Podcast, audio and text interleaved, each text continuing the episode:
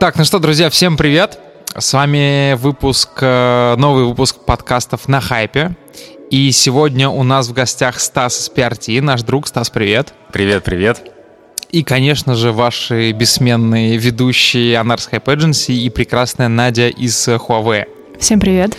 Вот, и сегодня у нас необычный э, формат. Если до этого все наши выпуски были с гостем э, оговорены по конкретной теме, и мы знали, о чем мы будем говорить, то сегодня у нас такой экспериментальный open talk. Мы не знаем, куда нас заведет наша беседа, ну и надеемся, что нашим слушателям будет интересно. И в первую очередь я хочу поздравить Смелестаса с тем, что у них завершился большой проект со Skillbox, вышел курс по инфлюенс-маркетингу. Вау, поздравляем. Вот, да, поздравляем да, Стаса. Спасибо, друзья. Да, э, хотелось бы, знаете, как каждая лягушка хвалит свое болото.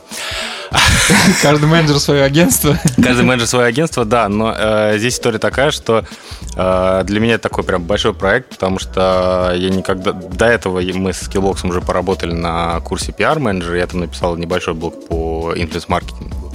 А здесь прямо это такой большой, огромный курс. Я изучил, в общем-то, всех конкурентов. И я могу прям по-честному сказать, что это действительно самый объемный, самый крутой курс. И э, главная моя задача была, чтобы человек, пройдя этот курс, он был э, мог, в общем-то, прийти на работу и быть не бесполезным.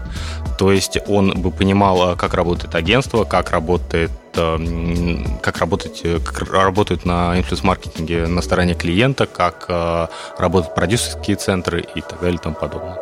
Вот. И мне кажется, нам это удалось. У нас уже на данный момент больше 400 студентов. На этом курсе? На этом курсе. Вау. Да. Вау, это круто. Вот. Это дает ожидание, что на рынке появится еще 400 человек, которые понимают, как работает. Качаем индустрию. Качаем говорится. индустрию. Да, ну я, к слову, был свидетелем только двух модулей а, в этом курсе. Один, который, понятно, я сам записал. Вот. Там есть отдельный блок про то, как правильно взаимодействовать с блогером, как избежать каких-то подводных камней. И я вспомнил все проекты, за которые мне когда-то было стыдно, и использовал весь свой опыт. И один крутой блок, который твоя коллега Галя делает про стратегию. Да, да. Вот. И в целом могу только рекомендовать этот курс. Вот, вот. Спасибо большое. Давайте, да, раз у нас такой open talk, э, предлагаю поговорить, наверное, может быть, о самой такой, по крайней мере, для меня э, теме, которая, которую обсуждал там весь Facebook, весь Telegram. Это, значит, э, Даня Милохин, главный тиктокер всей Руси, на самом деле, mm-hmm. не Дина Саева, как многие думают. Вот, появление его э, персоны на обложке журнала GQ, э, все, что с этим связано, потому что кто-то говорит, что, значит, GQ скатился, и там все-таки должны быть э, персонажи, там, условно говоря, Майкл Фасбендер, да, а кто-то говорит, что все-таки надо, например, идти в ногу со временем, и Дани Милохин, безусловно, это персонаж нового времени, и, как мне кажется, подписчик, ой, не подписчик, подписчик, профдеформация. А читателям GQ наверняка было бы интересно узнать, кто он, и с ним познакомиться. Вот что вы думаете, друзья? Ну, со своей позиции я могу сказать, что мы работаем с Даней Милохиным, и результат всегда очень хороший. Поэтому я не была удивлена, что он стал лицом этого выпуска. А, в принципе, Слушай, ничего против сказать не могу. А как ты думаешь, вот, ну, все же говорят, что, значит, вот, тиктокеры, дурачки, значит, а, а, из них делают каких-то там вот героев нашего времени. А, был безумный какой-то батл, значит, Сергей Минаев, главред Эсквайра, писал, что вот, мы сделали там обложку с э, голой задницей Виктора Цоя, а она несет в себе больше смысла, чем там обложка с Даней Милохиным, вот.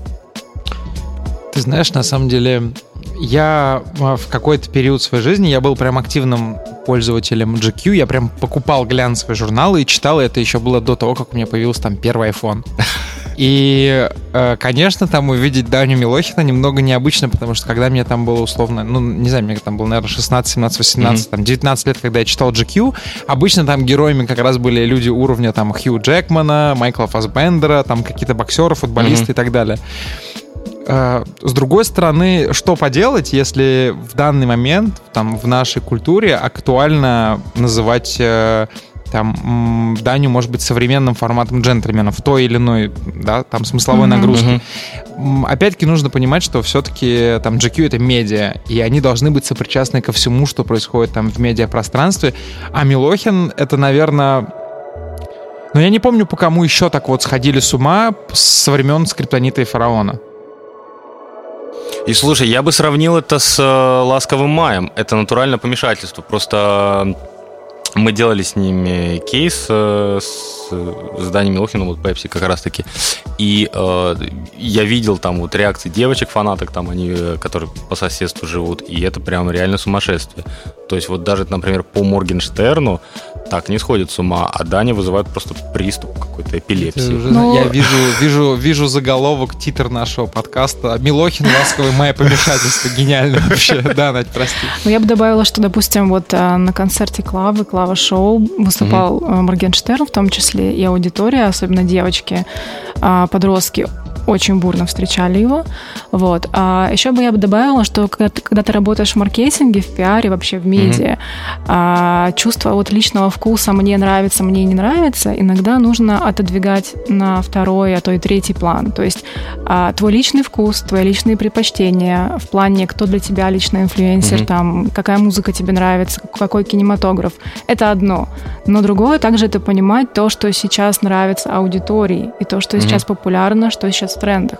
Поэтому рассуждать о том, что Даня там на обложке JQ, возможно, это там как-то может быть неуместно для кого-то лично, но отрицать тот факт, что Милохин звезда российского ТикТока, нельзя. Да и вообще он, в общем-то, звезда. Меня лично э, в этой всей истории задела некая снобская позиция общества, что, значит, вот, тиктокеры, малолетки, глупые и так далее и тому подобное. Я до, честно скажу, я до определенного момента также тоже считал. Я скачивал себе ТикТок, 15 э, минут смотрел э, вот эти все видео. И удалял раздражался, TikTok. да, то есть это такой, знаете, хейт-вотчинг был, вот, а, удалял, потом опять скачивал, то есть у меня было несколько попыток вот зайти, а потом а, мне позвонили с Skillbox и предложили, значит, сделать такой воркшоп по ТикТоку. И я подумал, что, блин, вот, наверное, еще один шанс, если, значит, после вот этого воркшопа я как-то не приму ТикТок, ну и, наверное, как-то, может быть, и не стоит пытаться. Вот, я начал копаться, я начал изучать, я начал смотреть все кейсы, и вы знаете, я прям понял ТикТок. Я понял, что, например, в России, э, я могу сказать прямо честно, что ТикТок, наверное, это чуть ли не единственный социальный лифт, потому что это позволяет э, мальчику, если мы будем говорить про Бабича, это позволяет мальчику из какой-то глухой украинской деревни абсолютно, где он пас коров, а, стать суперзвездой, а, там, купить маме дом и как-то развиться. И уже вторично то, что он там не может говорить, вот, ну, я от коллег слышал, что ой, вот, значит, стал звездой, а что ему не наняли специалиста по речи, научился бы говорить. Я, знаете, я думаю, блин, а может быть это вот в этом его и прикол – да, если мы будем брать, например, актеров, то есть же такая история, что чем а, актер глупее, тем лучше играет. Ну, это правда, это действительно так. Вот. А, более того, там, например, а, слушать интервью актеров на какие-то серьезные темы, ну, прям решительно невозможно. Я вспоминаю, или на какие-то серьезные темы, да, то есть я вспоминаю интервью Дмитрия Певцова у Шихман, когда она у нее начинает какие-то вопросы задавать, там, связанные с политикой, с какой-то с религией, с верой и так далее. И он говорит такие вещи, я не буду прямо сейчас цитировать, что ты такой думаешь, блин, а все ли как бы у человека ок, да, то есть, ну, какие-то действительно странные вещи, вот.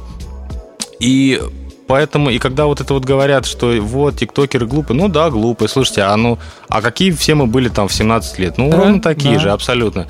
И э, тоже где, перекидывая мостик там на следующую тему, у Владимира Рудольфовича Соловьева в Инстаграме, я, значит, увидел видео, он репостнул, там какая-то женщина, а у нее формат Инстаграм называется 60 секунд, где, значит, она, как у э, Невзорова, там 600 было. Вот, где, значит, она за 60 секунд э, поднимает какую-то тему и рассказывает ее. И вот то, что репостнул Соловьев, значит, там было примерно следующее, что вы все, вам уже некуда глупее... А, нет, говорит, нам, э, возрастным людям, еще есть куда глупеть.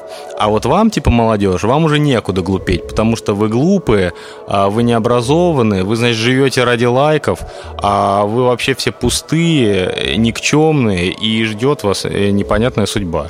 Вот опять же тоже хочется спросить вот этой женщины, а вы сами не ради лайков живете? Угу. Вы вот эти вот видео, когда свои записываете в Инстаграме, а потом еще там, да, э, таргетинг настраиваете, вы вот не ради лайков живете? Вы не живете ради того, чтобы потом, да, запилить какую-нибудь интеграшечку?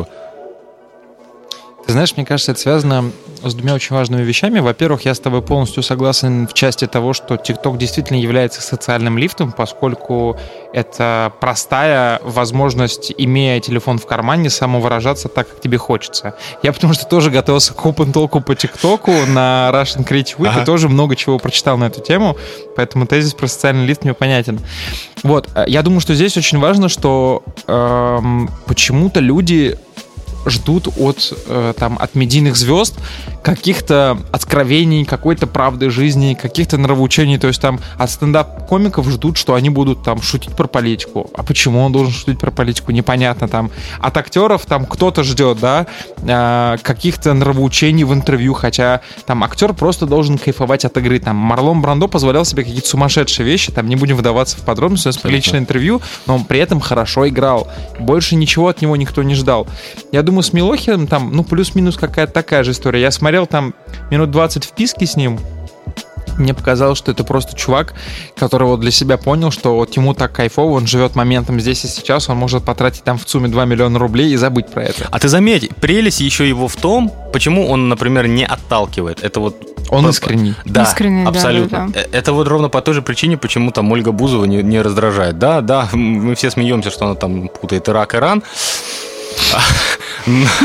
Но она честная, и людям это реально нравится. Да, ей там вспоминают вот это то, что она в пилотке на День Победы бегала и в, там в какой-то униформе, которая не существовала, там солдатской, и то, что она там, когда Россия далеко не самая богатая и число э, людей, живущих за чертой бедности достаточно высоко, она там разрезает сумку Шанель за 300 тысяч. Но люди ей прощают, потому что она искренняя. Вот мы как раз э, в предыдущем выпуске с нашими гостями из агентства Epic э, говорили о том, что сейчас в тренде в социальных сетях. Угу. И ребята первым же сказали, это искренность. И мне кажется, это важно. А вопрос по поводу высокого интеллекта, мне кажется, мы можем оставить открытым и, может быть, спросить наших подписчиков, как они считают, должен ли инфлюенсер популярный обладать высоким интеллектом? Важно ли это? Я думаю, да, кстати, это хороший а, вопрос для подписчиков. Да, подписчики, пишите нам. Подписчики. Вот. Я думаю, что э, опять же, понимаете, как, э, а что значит высокий, невысокий интеллект? Он что вам должен, э, Ларш Фуко цитировать? Даня Милохин, или что? Вы же пришли к нему, там, грубо говоря, на страницу, потому что вам нравится, как он поет и танцует. И, собственно говоря, а если я хочу э, послушать какой-то там интеллектуальный, посмотреть, послушать интеллектуальный контент, так я иду там в Арзамас, и угу. вот, пожалуйста, и, угу. и, и, и наслаждаюсь, получаю удовольствие. Вот. А, опять же, перекидывая мостик на следующую историю, Анар поднял очень интересную штуку, что сейчас а, любой процесс, он общество его политизирует. Ну, то есть, вот ты приходишь, опять же, э, к Шихман, и она у тебя начинает спрашивать про политику, вот про как вы вот к Путину, вы любите его, не любите его, а вот как вы к тому относитесь и к тому. И тут возникают споры. Я с разным количеством своих знакомых общался, и кто-то считает, что, блин, мне вот интересно, например, узнать, а что о политике думает э, актер Ефремов, ну, например, да.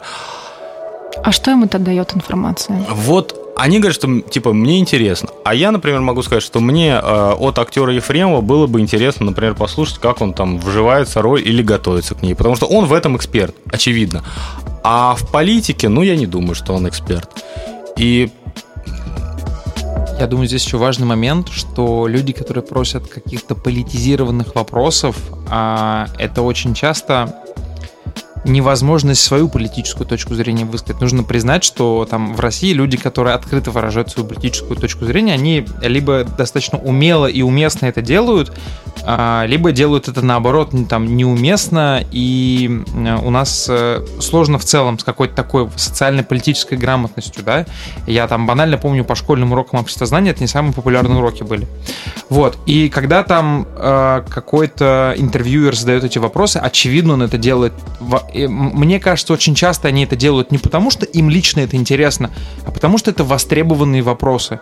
То есть тогда возникает вопрос, а нужна ли мне, э, нужны ли мне такие ответы, если интервьюер их задает неискренне? То, то есть это тоже большой вопрос. Ну, то есть, наверное, он задает их ради, там, в том числе, чтобы вывести, значит, ради лайков, дизлайков, ради лайков, дизлайков, да, и для того, чтобы потом в телеграм-каналах написали там. Что там? Какой-то какой мерзкий пасквиль. Вполне возможно, что да, да. Вот, да, и вот это то, что каждый пытается вывести. И, опять же, если мы говорим про политику, то, что мне не нравится, это то, что те же там интервьюеры и то, что общество у нас э, почему-то, значит, ты должен быть либо с одной стороны, либо с другой стороны. Ты не можешь, например, то есть у них мир, мир не делится на черное, э, наоборот, мир делится на черное и белое. А мир-то это множество полутонов. И ну, когда вот там тот же Дудь, который явно прям топит против, значит, режима и так далее, и я на моей памяти ни разу не услышал о том, что что-то там действительно есть хорошее, кроме того, что он э, публикует в своем инстаграме какие-то фотографии с хэштегом, который мы в силу цензуры не можем произнести, вот, на букву «З». Ну, все поняли. Да. да. Вот. А больше я не слышу, чтобы он что-то рассказывал такой действительно классный, или наоборот, может быть, э, обращал внимание общества на то, что вот там в системе что-то произошло, и типа, он за это очень сильно радуется. То есть ты говоришь о том, что ты не видишь в контенте Дудя освещение каких-то позитивных перемен? Да, мне бы хотелось, чтобы он не был однозначно против mm. режима в данном случае. Мне хотелось бы, чтобы все-таки, конечно, он и выделял какие-то позитивные классные моменты, а они, безусловно, они есть. Э, мы не будем сейчас говорить, в каком процентном соотношении, чего больше плохого и хорошего. Но, безусловно, э, позитивные моменты есть, э, мы их видим, и общество меняется. И я вот сейчас был на э, фестивале Ural Music Night в Екатеринбурге, он проводился. Я очень рад, что мне удалось попасть, потому что в связи с пандемией он должен был проводиться в середине лета, по-моему, в июне или в июле. Вот, но в итоге все было закрыто, не было возможности его провести, и там на Урале действительно тяжелая ситуация с э, больными ковидом. Вот, тем не менее, руководство региона разрешило его провести, пускай там в каком-то ограниченном формате. Вот, э, мне дико понравилось, э, помимо самой программы, то, что там поддерживают, поддерживают молодых музыкантов, то, что там э, в качестве хедлайнера была приглашена елка, которая просто фантастически э, завела толпу, учитывая, что когда она спросила, слушайте, а вы вообще кто знает мои песни, поднимите руки. Mm-hmm. Ну и, и там подняли. было прямо, да, жидковато. Вот, она раскачала толпу, причем у нее было там 30-40 минут, она раскачала, она очень классно а, общалась с людьми, и это прям была феерия, когда запускали э, в небо воздушные шары, это было супер круто. Так вот, а, мне дико понравилось то, что люди а, не было пьяных, а те, которые были пьяны, они их э, аккуратно поднимали и несли. А, не было, если требовалась какая-то помощь, люди ее оказывали. А, если Э, мусорка была переполнена, никто не кидал там на траву, а все клали аккуратно и рядом. Мне кажется, вот это одна из тех историй, которые люди вообще сейчас стали более отзывчивы, как мне кажется. И это на самом деле классно, здорово и круто. Ну, я тогда тут не могу не спросить, на самом деле, если мы говорим о том, что у нас формируется такое а, настоящее гражданское правовое общество, которое понимает там принципы взаимовыручки, взаимоуважения, там личного пространства и так далее, в разрезе нашего подкаста, как ты считаешь, соцсети, блогеры имеют отношение к, к влиянию? К, то есть есть ли реальный influence? Слушай, безусловно, да.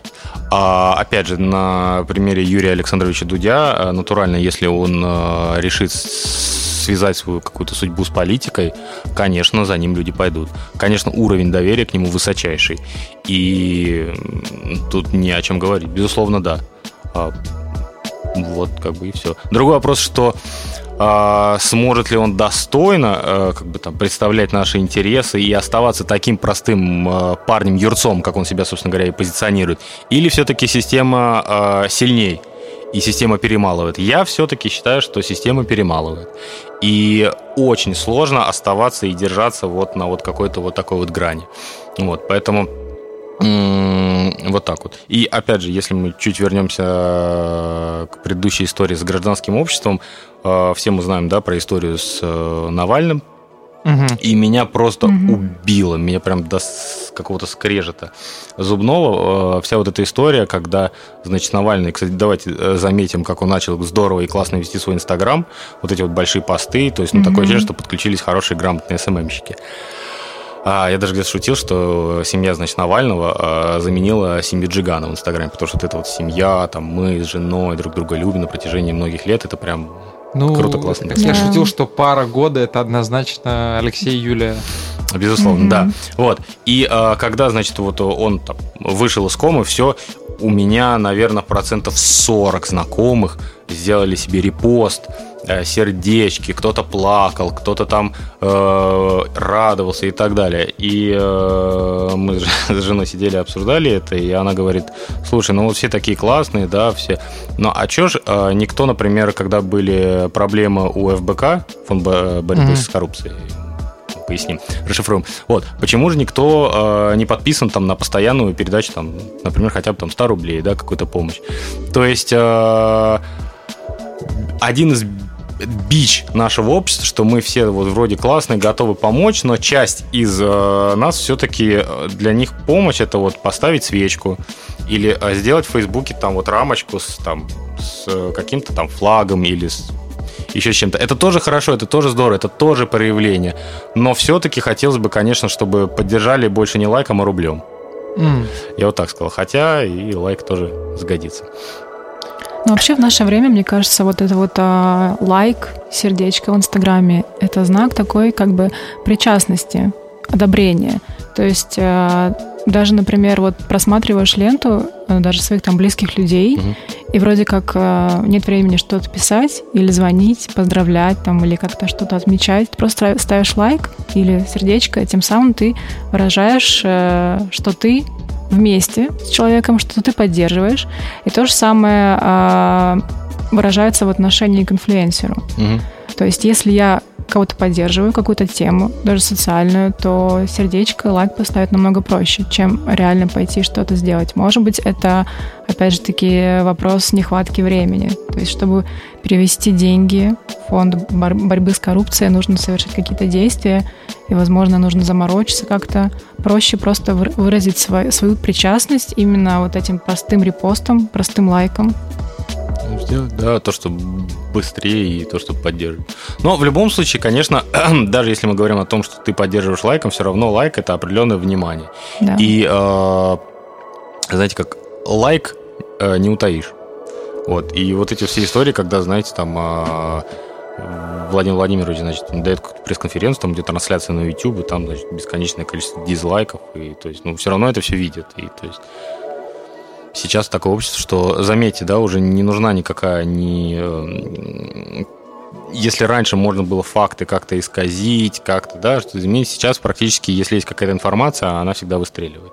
И скрыть практически ничего нельзя. Ну, в этом смысле слова да, мне кажется, проникновение интернета и социальные сети сделали информацию настолько доступной э, и в то же время появилась масса поводов и масса возможностей для манипуляций, потому что мы там прекрасно видим, что там та же часть блогеров политизирована достаточно сильно, мы видим там компании за и против, да, и все прекрасно понимают, что ведется определенная работа по пропаганде с обеих сторон. Вот. И мне в этом смысле слова больше всего импонируют блогеры, которые э, либо абсолютно четко остаются при своей позиции независимо от обстоятельств, угу. либо вообще никак эта тема не касаются. Потому что у меня на самом деле вот в жизни такая позиция касательно всех вещей, что каждый человек должен заниматься своим делом. Вот, Абсолютно. вот у меня есть свой сад, да, грубо говоря, я его возделываю. Потому что если ты начинаешь в какую-то тему погружаться, ты либо в, в нее погружаешься, либо остаешься на уровне вот э, такого кухонного аналитика. И... А ну зачастую сейчас и уровень кухонного аналитика вполне себе годится, да? Я, я, вполне я, себе востребован. Е- есть, быть, да. я встречаю очень много сейчас э, блогеров, девушек, молодых достаточно, которые там 20 лет, вот, которые при этом жутко богатые, которые там купили себе, маме квартиры и так далее, безусловно, они молодцы. И если мы говорим про качество контента и уровень экспертизы, ну вот они, например, э, посмотрели, значит, у какого-то там другого блогера на YouTube э, утреннюю растяжку, и она все это упаковала, сама сняла вот это, повторила, говорю, эту растяжку и продают эти курсы там по 59 рублей. Вы не поверите, покупают ну, просто миллионами. Вот. И то есть, э, и мы с вами прекрасно знаем этих блогеров, которые продают какие-то фотокурсы, какие-то... Э, Да, это... Ну, в общем, все, да. И, и, людям не на, и людям не нужна экспертность, а в, э, в то же время э, курсы людей, которые действительно там я не буду говорить мастодонты профессии, но действительно какие-то значимые большие люди, но не имеют такого а, большого веса в интернете. Их покупают курсы гораздо хуже. И то есть вот э, делаем из этого вывод, что людям сейчас какой-то экспертный контент, он и не нужен. Но Ты... к чему это все может привести? Слушай, а я скажу так, что на самом-то деле, а, несмотря на то, что вот вроде как бы плохо, да, людям не нужен экспертный контент, давайте говорить так, у нас культуры самообразования но нету практически, ну, нету ее практически, да, у нас, это в Америке, э, женщина э, в России все равно хоть более-менее обучаема, а мужик, он заканчивает институт в лучшем случае, да, а потом он говорит, слушай, ты что меня будешь учить-то? Я сам все знаю. И даже если он не умеет даже гвоздь забить. Вот. А в то же время, как в Америке, наоборот, это нормально, да, ходить на курсы, ходить, если у тебя есть какие-то там ментальные проблемы э, проблемы с головой, ты идешь к специалисту и их решаешь. И это нормально признаться в том, что ты что-то не умеешь. Вот. А в России у нас все равно эти, э, эта культура только зарождается, и на самом деле, э, вот именно благодаря вот этим вот девочкам, над которыми там все смеются, и я там иногда в том числе, что вот, вот они там сделали некачественно, там, это, это, это, знаете, как старый дед. Вот. А они все равно, э, как мы сказали, там, качают индустрию, делают, и их покупают, и вот эти вот маленькие девочки там из какой-то глубинки городов, вот они идут, там учатся фотографировать, учатся вести как-то свой Инстаграм. Да, это может быть смешно, глупо и так далее, но тем не менее все равно есть какой-то прогресс, есть движение вверх. И, а когда есть э, движение вверх, это всегда круто, я считаю. Вот. Ну, ты с большим оптимизмом, получается, смотришь на это все, и, на мой взгляд, э, у тебя такая точка зрения, э, она связана с тем, что в любом случае каждый увидит очень разные вещи в одних и тех же вещах. То есть кто-то увидит, кто-то увидит в этом во всем позитивные возможности развиваться и пример для других. В, том, в, ты не понимаешь, я недавно в ТикТоке угу увидел канал девочки, которая, наверное, лет... Ну вот во сколько лет играют с куклами? С такими, знаешь, как вот кукла, э, похожая на младенца. Я не помню, как они называются. Но, наверное, а, типа Baby Born. Вот, помню, наверное, да, были. там, ну, сколько, 8, ну, 9, 7, да. 6. Ну, наверное, да. Такие, И там, у нее 6, обзор на то, в ТикТоке она снимает обзоры на то, как она умывает, делает макияж или переодевает. И люди это лайкают, комментируют. Там, я, я сижу такой, знаешь, а я как раз сидел искал там блогеров а, для ТикТока, ага. для заказчика, и я, э, я случайно наткнулся, ага. то есть непонятно, почему это у меня в рекомендациях mm-hmm. вообще оказалось. И я понял, что вау, то есть вот у меня прям случился какой-то разрыв шаблонов, потому что там в моем детстве, mm-hmm. 8 лет, там мальчики играли в футбол, девочки играли в кукол, но никто не снимал обзоров, то есть ничего этого не было. Mm-hmm. И я понимаю, что через два года у нее могут уже быть там миллионные контракты. А так, скорее всего, и будет. Да, Вы же видели, да, да там самый богатый мальчик, э, ютубер, который там э, снимает обзор на игрушки, там, анпекинг и так далее. Да, да, да. Вот. Возвращаясь к тому, что там позитивно, негативно, э, как мы на это все смотрим, безусловно, безусловно. А в будущем э, нас ждет сюжет фильма «Идиократия». Вот. А, все, кто не смотрел, посмотрите, рекомендую. Это от создателей Бивиса и Батхида, поэтому э, за качество не переживайте. Очень крутой фильм. Если кратко, то э, общество глупеет, э, идет регресс там, и так далее и тому подобное.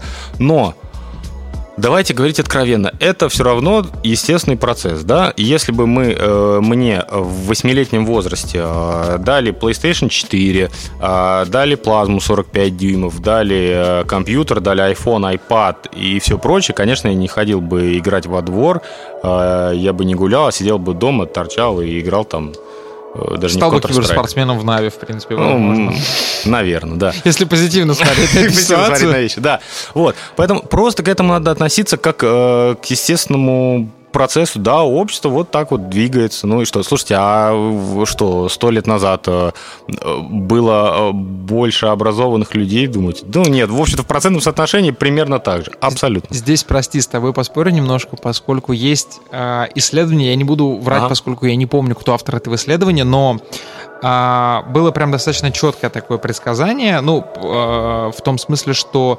если сто лет назад угу. развитие технологий повышало качество жизни и уровень образованности населения, потому что, да, там сто лет назад далеко не все могли себе позволить школьное образование.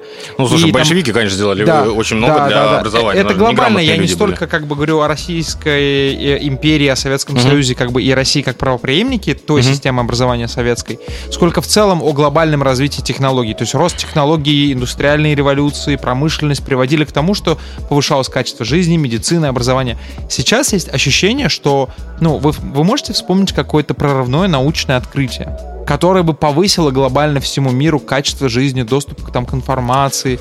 То есть, Слушай, а... ну, начиная там с интернета, да, ну, я бы сказал, и вот хороший вопрос. интеллект.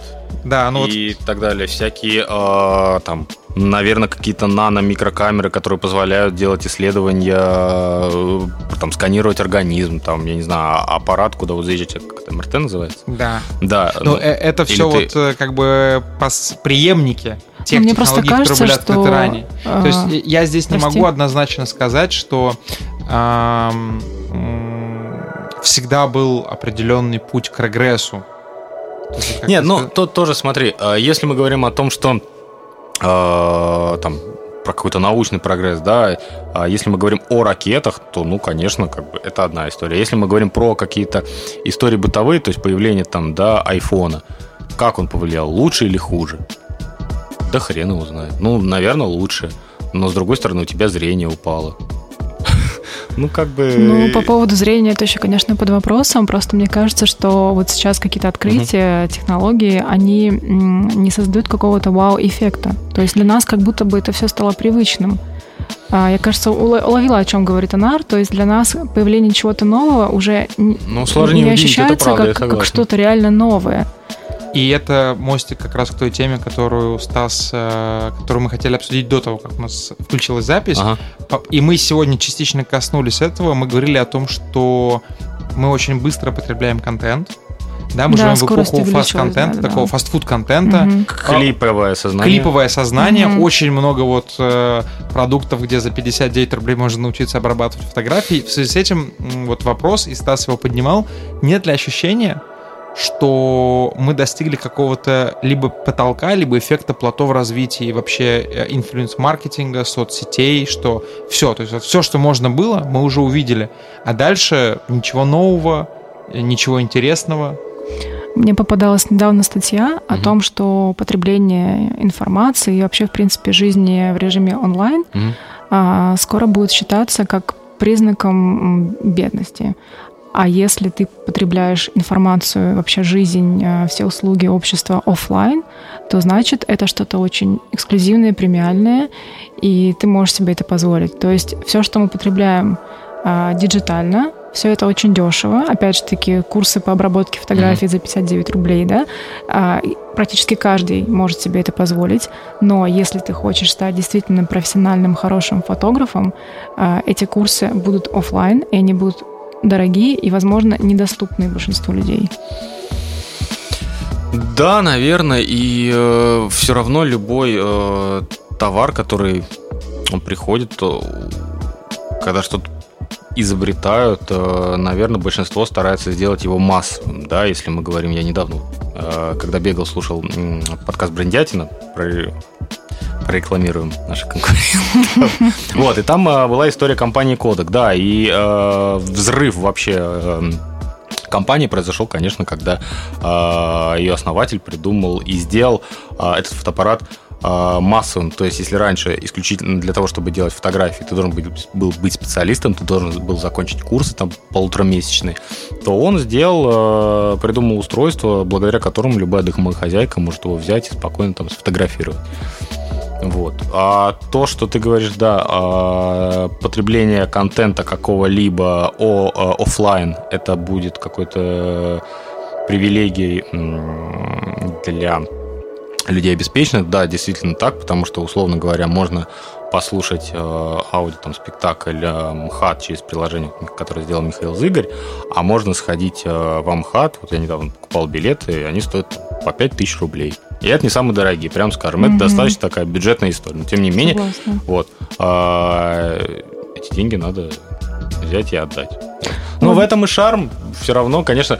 Это знаете как, э, вот тоже это интересная история. Мы все сидели на карантине, зумились. И э, вы не заметили, что когда у тебя в день там проходит по 5-6 по звонков, ты в конце просто высосан. Абсолютно, у тебя реально да. нету энергии. Это же действительно так. Ты просто хочешь лечь и все. Хотя, в принципе, ну что, ну ты сидел, слушал, в общем-то, там угу. э, на стуле и еще попивая там водичку. Вот.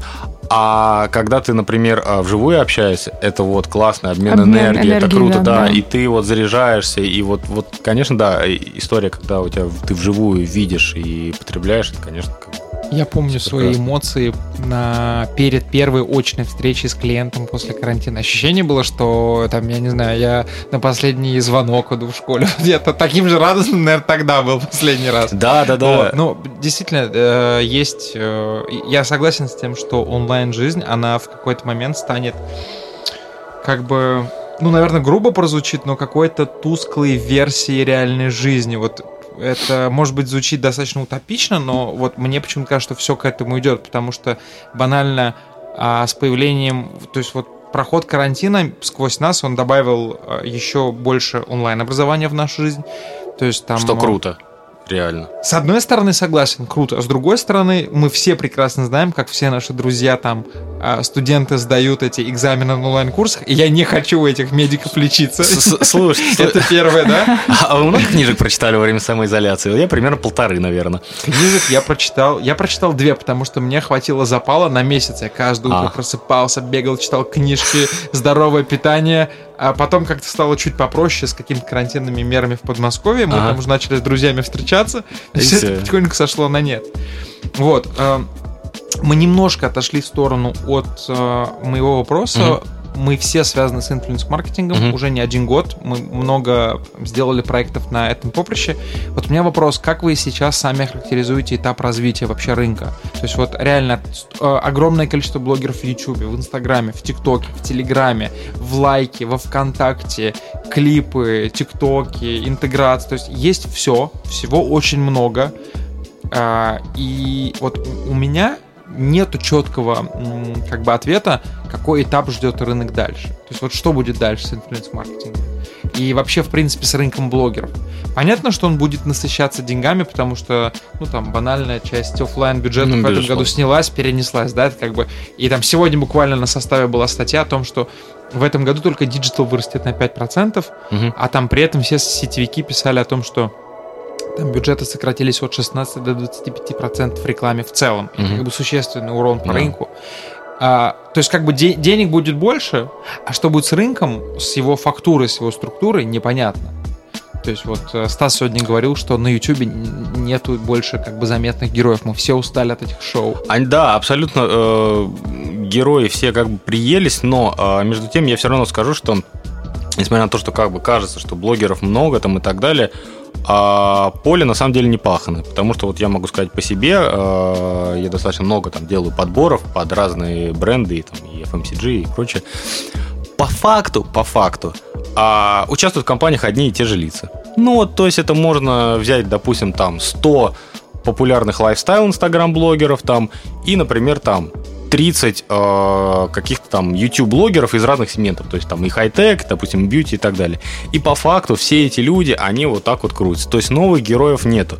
А, не Кстати, по... ага. прости, тут вот вопрос. А, несмотря на то, что ты абсолютно правильно отмечаешь, и Надя улыбается и кивает, как человек, который является заказчиком блогеров, реально одни и те же люди участвуют в подборке. Это же так, конечно. А, в проектах. Вот вопрос. Ага. Это проблема рынка, что нету новых ярких лиц? Или это лень агентств, которые не хотят договариваться с новыми какими-то блогерами? Потому что ты знаешь, а, мы когда делали какой-то такой у меня был внутренний запрос один ага. от коллег из холдинга.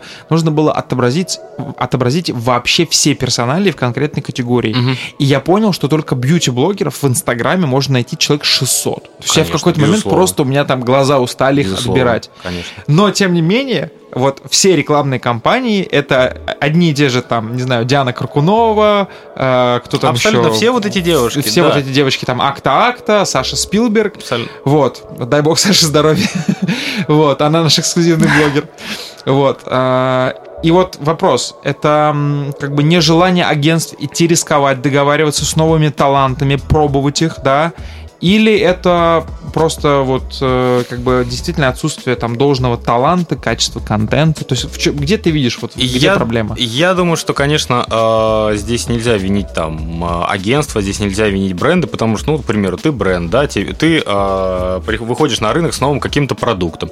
Ну, понятное дело, что ты тебе по-любому без разницы, ты там независимо от твоей стратегии, да, ты будешь там работать с микриками, тебе все равно нужно взять там несколько крупных топовых там макроблогеров, миллионников. Ну, слушайте, их пять человек и ты вынужден просто брать, потому что а в то же самое время все равно у нас есть, поднимаются, какие-то появляются новые лица, но вопрос в том, что они по факту э, ярких, классных э, личностей, их не так много.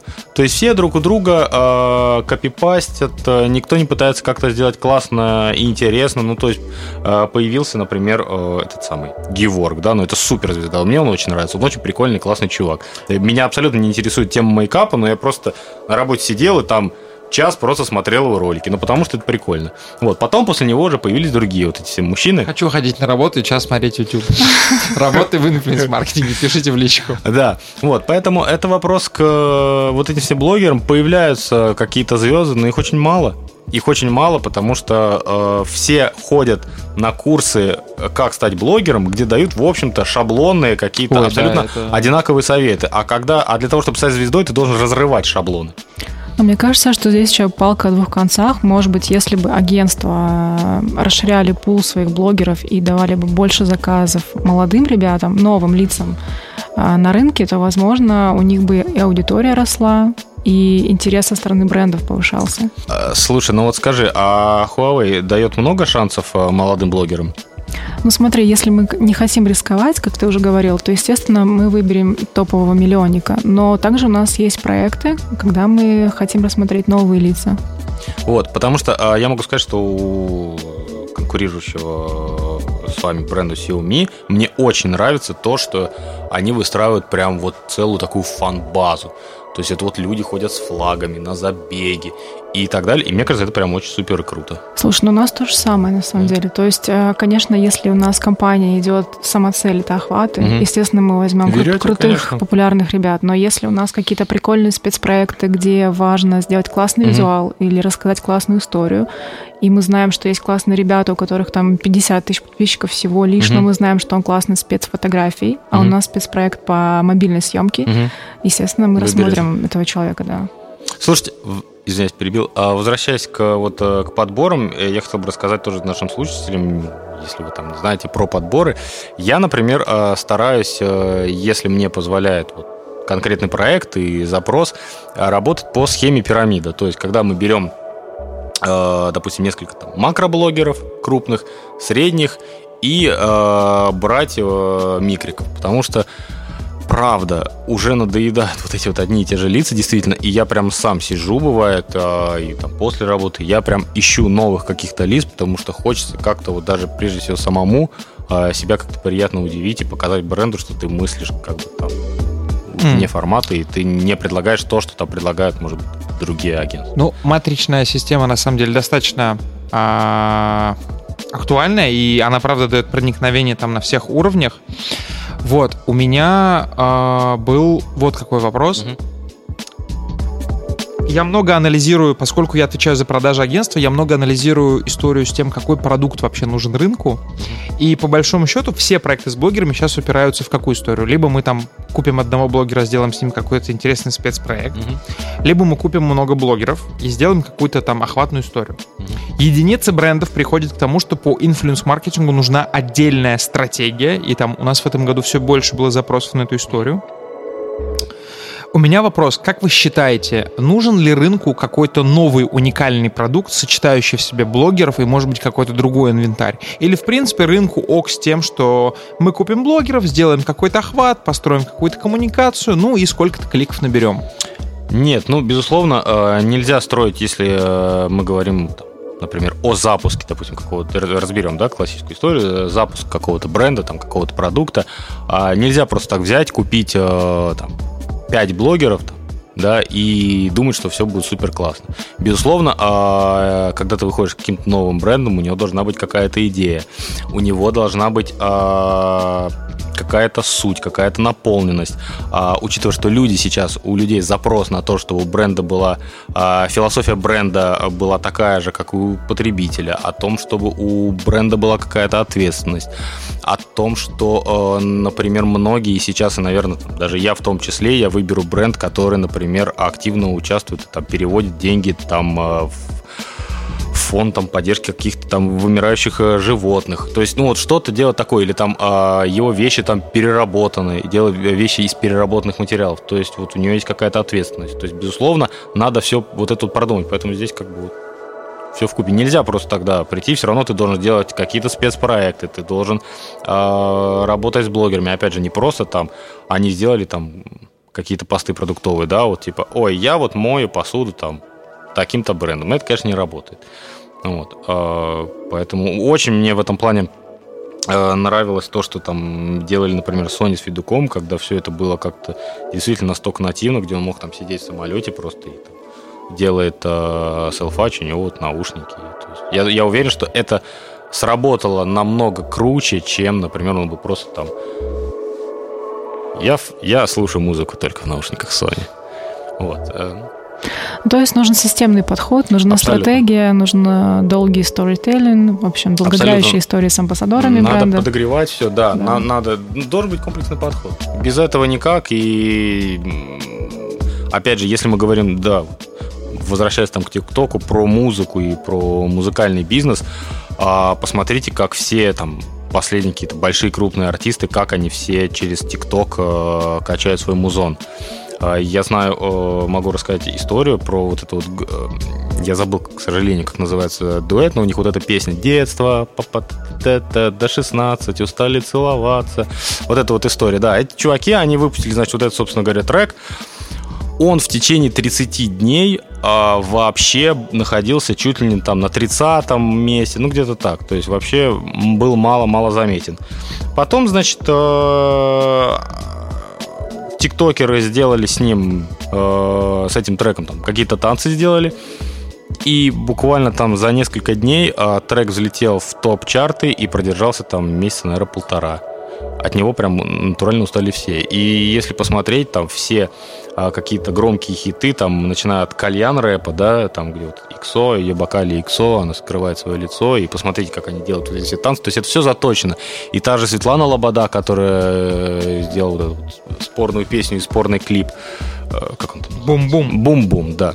А тоже э, трек был э, заточен под ТикТок, соответственно, что все делали. И ТикТок в этом плане очень классно и помогает. Я думаю, здесь, кстати, кейс номер один это кейс, э, ну, штатовский кейс Лил Наса с песней Old Town Road, да, потому что да. он анализировал, какие алгоритмы выводят ролики в топ. И, ну, мне казалось, все вокруг э, рэперы, чуваки в его штате говорили, чувак, типа, ты crazy, надо просто делать нормальный рэп, трэп, и все будет хорошо. Слушай, а правда, что он работал в агентстве? И, типа, прочухал вот эту вот историю и, и я не... сделал вот это вот прям о, трек прям тупо заточенный, там по хронометражу прям... Я не помню, работал ли он в агентстве, но я точно знаю, что он прям анализировал контент в ТикТоке, mm-hmm. анализировал, читал статьи, как алгоритмы ТикТока работают, и шутки шутками песня продержала, продержалась там какое-то рекордное количество недель в билборд, mm-hmm. и ну, это ли не показатель?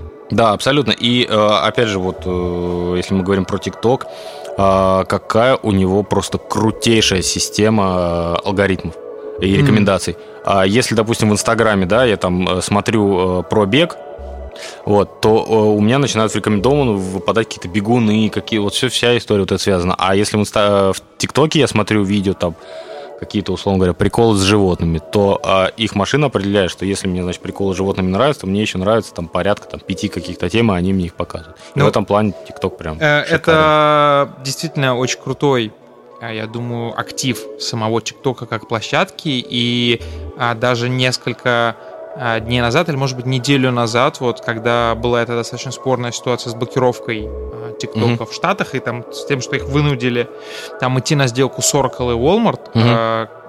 Это, кстати, мне кажется, Walmart так цепляется, потому что все понимают, что офлайн ритейл он ну, погибает. Да. Вот, Старческой рукой да, дрожащей. TikTok, частично даже раскрыл, как работают алгоритмы для того, чтобы показать, что они как бы э, готовы к open толку ну, как раз безусловно, TikTok, а, TikTok об американцах знают сильно больше, чем э, американцы. сами американцы. Это правда. Ну что, друзья, у нас сегодня получился какой-то невероятный по количеству и сплетению тем выпуск. Мне, реально, мне кажется, у нас никогда такого еще выпуска не было. Да, очень живой. Все это было очень четенько разложено с вопросами. Да, bod, бодренько, да? Бодренько, да, мы сегодня пообщались. Я думаю, можно так, кстати, собираться. Да, Чаще. обсуждать. Почаще, да. Вот, да. Темы насущие. Это, наверное, самый долгий наш получился выпуск сегодня. Я думаю, что за час мы где-то сегодня пообщались по хронометражу. Да. Вот. а, Большое спасибо Стасу, что пришел, а, уделил нам а, время во вторник, в рабочее время уделил нам время. Вот. а, Еще раз вам напоминаем о том, что на скиллбоксе вышел крутой курс, который Стас с коллегами, с нашими с PRT готовил. Это большой курс, посвященный инфлюенс-маркетингу. Вот. Мы его оставим ссылкой под э, нашими Спасибо. скромными просмотрами. Вот. А с вами были а, Надя из Huawei, Стас из PRT и Анара из Hype Agency. Большое всем спасибо. Спасибо, друзья. Хорошего вечера. До новых встреч. Ура. Ура!